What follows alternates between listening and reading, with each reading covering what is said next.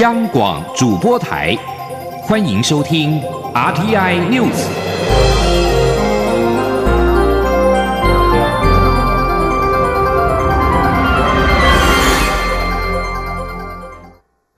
各位好，我是主播王玉伟，欢迎收听这节央广主播台提供给您的 RTI News。新闻首先带您关注，华航二十六号晚间公布总统专机免税烟品案惩处名单，包括资深副总罗雅美和空品营销处副总邱章信都被调离主管职，静候行政调查。交通部长林佳龙今天表示，烟品案社会瞩目，华航一定要负起责任，绝对不能护短。他强调，有多少证据，责任就到哪里。林佳龙表示，将负责同总统专机的主管调离职位才是好的态度。他希望华航一周内能够公布行政调查结果。前天记者王威挺的采访报道。华航董事长谢世谦日前亲自举行记者会，说明走私免税烟品案，但是交通部并不满意华航的说明。交通部长林佳龙更因此震怒。林佳龙二十六号与谢世谦会面，晚间华航也公布二零一三年至二零一九年总统专机任务的专案负责人名单。而针对这次烟品案，华航资深副总经理罗雅美和空中商品供应营销处副总经理邱章信也都被调离主管职，接受行政调查。林佳龙二十七号受访时表示，华航烟品案引发社会关注，交通部并不满意华航初步的处理方式。在他讲出重话后，谢世谦也了解事件严重性，所以加速处理。林佳龙表示，惩处总统专机负责主管是基本的要求。他也要求华航在不妨碍司法调查的前提下，尽可能公布相关资料，在一周内公布行政调查结果，绝对不能隐瞒护短。林佳龙说：“我相信，呃，社会大众啊，所希望啊，政府做的是，就是在面对这样的一个啊涉及违法的事件，有政府的啊公部门。”或者是像华航这样政府占有最大公股的公司，一定要保持着这一个负责任的态度，好，那么啊不要去隐瞒任何事实，也不能够护短，所以我们也看到华航也呃跨出了一步，那我也要求谢董事长要负起责任，好，那后续的发展，当然好，我们也会再加以观察。外传谢世谦华航董座职位不保，林佳龙说责任建立在证据上，目前证据掌握不足，等到事实全貌厘清之后才会讨论惩处的程度。针对华航内部传闻要力保罗雅美，林佳龙也表示他没有听过这样的说法，强调证据到哪里惩处就到哪里。他说：“罗雅美和邱章信已经先调职，配合行政调查，这才是好的态度，否则无法获得外界信任。他尊重谢世谦的决定。”中央广播电台记者王威婷采访报道。另外，华航在二十六号晚间也公布了二零一三年至二零一九年总统专机任务的专案负责人名单，但是前总统马英九任内二零一五年的两次专机资料却被销毁。交通部长林佳龙今天对此表示惊讶，华航董事长谢世谦也承诺会查明。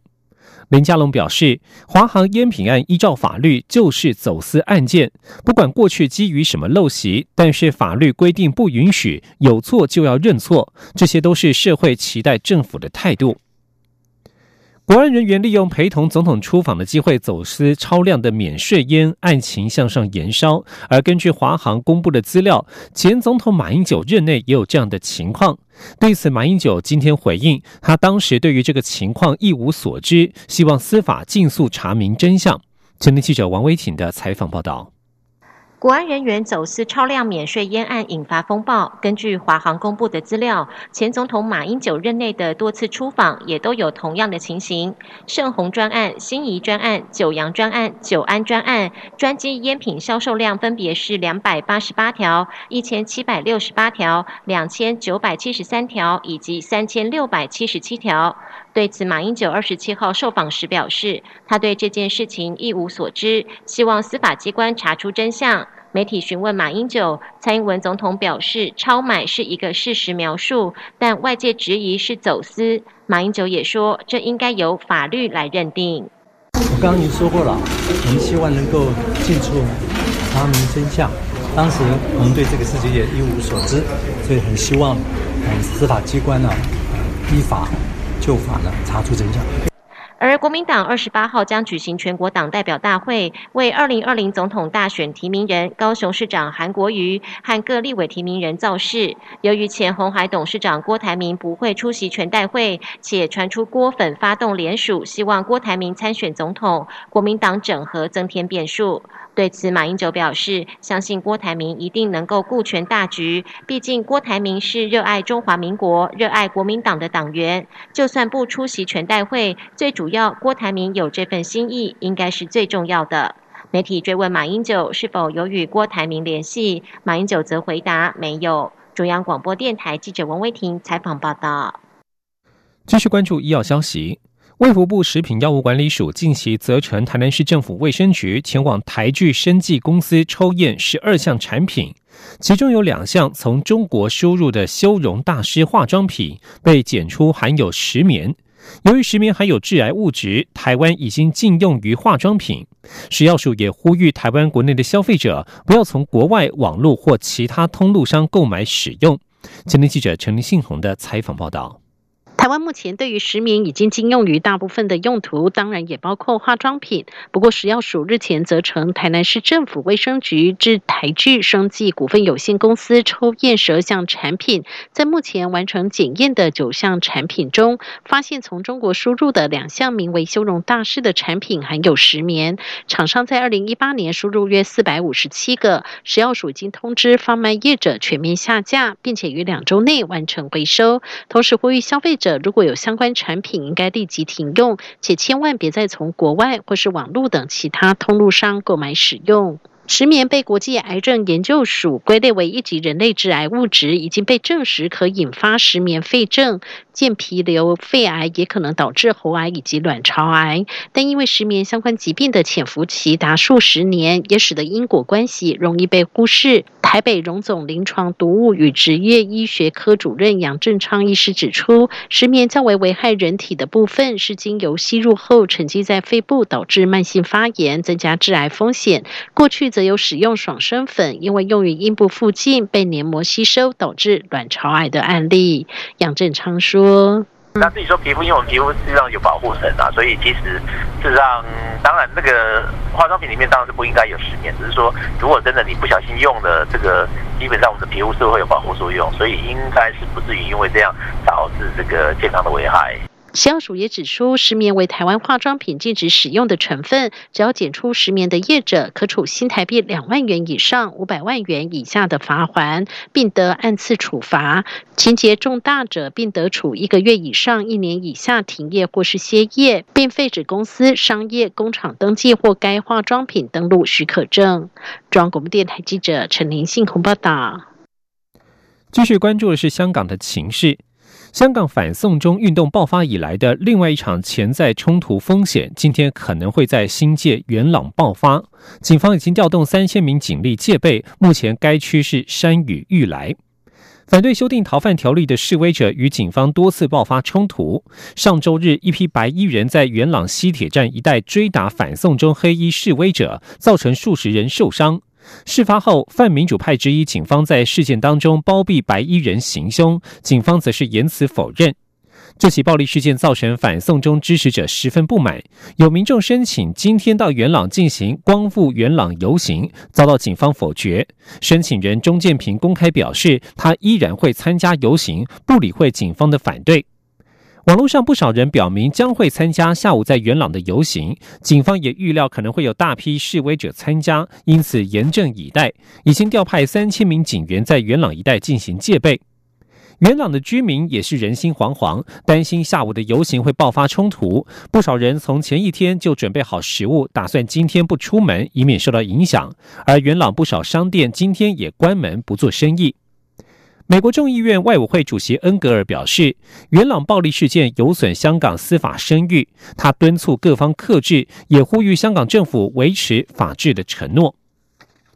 而香港情势动荡也延烧至政府内部。香港政务司司长张建宗二十六号就警方处理元朗袭击事件的方式公开道歉，引发警界强烈反弹，批评张建宗完全抹杀警察为社会治安的牺牲，还要求他认真考虑退位让贤。张建宗二十六号表示，元朗袭击导致多人受伤，引发市民不满。他承认警方当晚的处理方式与市民期待有落差，为此道歉。香港警务督察协会二十六号晚间发表声明，批评张建宗的发言令他们对坚持的信念有所动摇，完全抹杀了警队一个多月以来努力不懈维持社会治安的付出，甚至是牺牲，彻底辜负警察对张建宗及政府的全力支持。而香港警察员左吉协会也发表声明，直指张建宗的发言令所有的警务人员极度愤怒。声明还意有所指，呼吁在位人士应该认真考虑是否有能力带领公务员，若是能力不足，就退位让贤。元朗暴力事件已经引发政治风暴，数以百计来自政府不同部门的行政主任、公务员日前发表了公开信，要求特首林郑月娥公开回应民间的诉求，扬言不排除罢工。而张建宗二十六号召开记者会，试图缓和社会情势，但是发言又遭到警队强烈反弹，已经使得港府进退两难。至于关注的则是国际线的意外消息。根据路透社报道，菲律宾北部的巴丹群岛省在今天接连地牛翻身，遭到一起地震以及其余震侵袭，造成八人死亡、六十人受伤。菲律宾最大的吕宋岛北方人口稀少的巴丹群岛省今天地牛翻身。根据菲律宾政府的数据，初步侦测在规模五点四的地震之后不久，又发生五点九的余震，接着又有一起较大规模的余震。菲律宾灾难风险缩减及管理委员会主席哈拉德表示，第一起地震造成五人死亡，另外有三人死于余震当中。菲律宾当局表示，已经派出医疗和救难小组前往灾区。巴丹群岛大约位于吕宋岛与台湾之间。由于地震发生时，许多民众仍在睡梦当中，惊慌的居民赶紧夺门而出。媒体拍摄的画面也显示，当地的砖石住屋倒塌，道路也出现裂缝。据关心体育消息，欧洲网站媒体报道，俄罗斯豪门球队中央陆军季外后卫头号补强人选就是美国 NBA 的台裔球星林书豪。根据报道，NBA 今年的新科总冠军多伦多暴龙队成员之一的林书豪是莫斯科中央陆军补强的首要目标。如果林书豪不接受球团提出的合约，目标就将转向拥有三年 NBA 资历的后卫贝克。这个报道当中并没有透露中央陆军提出的合约金额，但是这给了林书豪经纪团队全新的选项。中央陆军是欧洲顶级强权，队史共八度在欧洲联赛封王。